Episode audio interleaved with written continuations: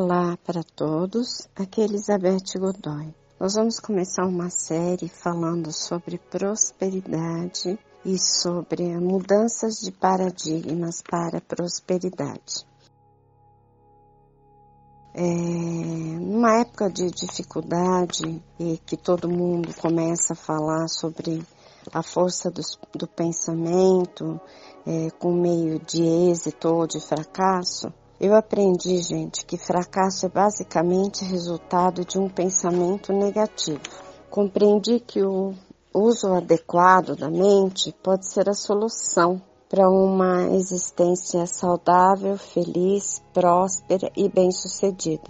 No momento que a gente toma consciência desse maravilhoso segredo para o sucesso, que é ordenar e coordenar a nossa mente, a maré começa a mudar. É, eu tenho ouvido muito falar sobre o pensamento positivo em consequência de crises de desemprego e outras expressões também foram aparecendo, é, como pensamento promissor, o verbo prosperar significa florescer, ser bem sucedido, prosperar, é, conseguir bons resultados. Você, você é próspero quando você está vivendo em paz, com saúde e com fartura. Embora o pensamento pro, promissor possa significar muitas coisas, ele basicamente dará você a força para fazer que você realize seus sonhos, seja para que você goze de uma saúde melhor, para que você tenha um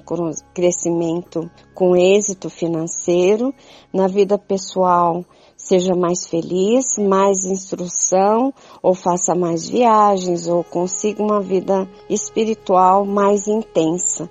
Tudo isso faz parte de prosperidade. É, eu vou tentar conversar com vocês à medida de dia a dia, é, como fossem capítulos, levando para vocês um pouquinho do meu entendimento sobre o que eu estou aprendendo também ainda sobre prosperidade.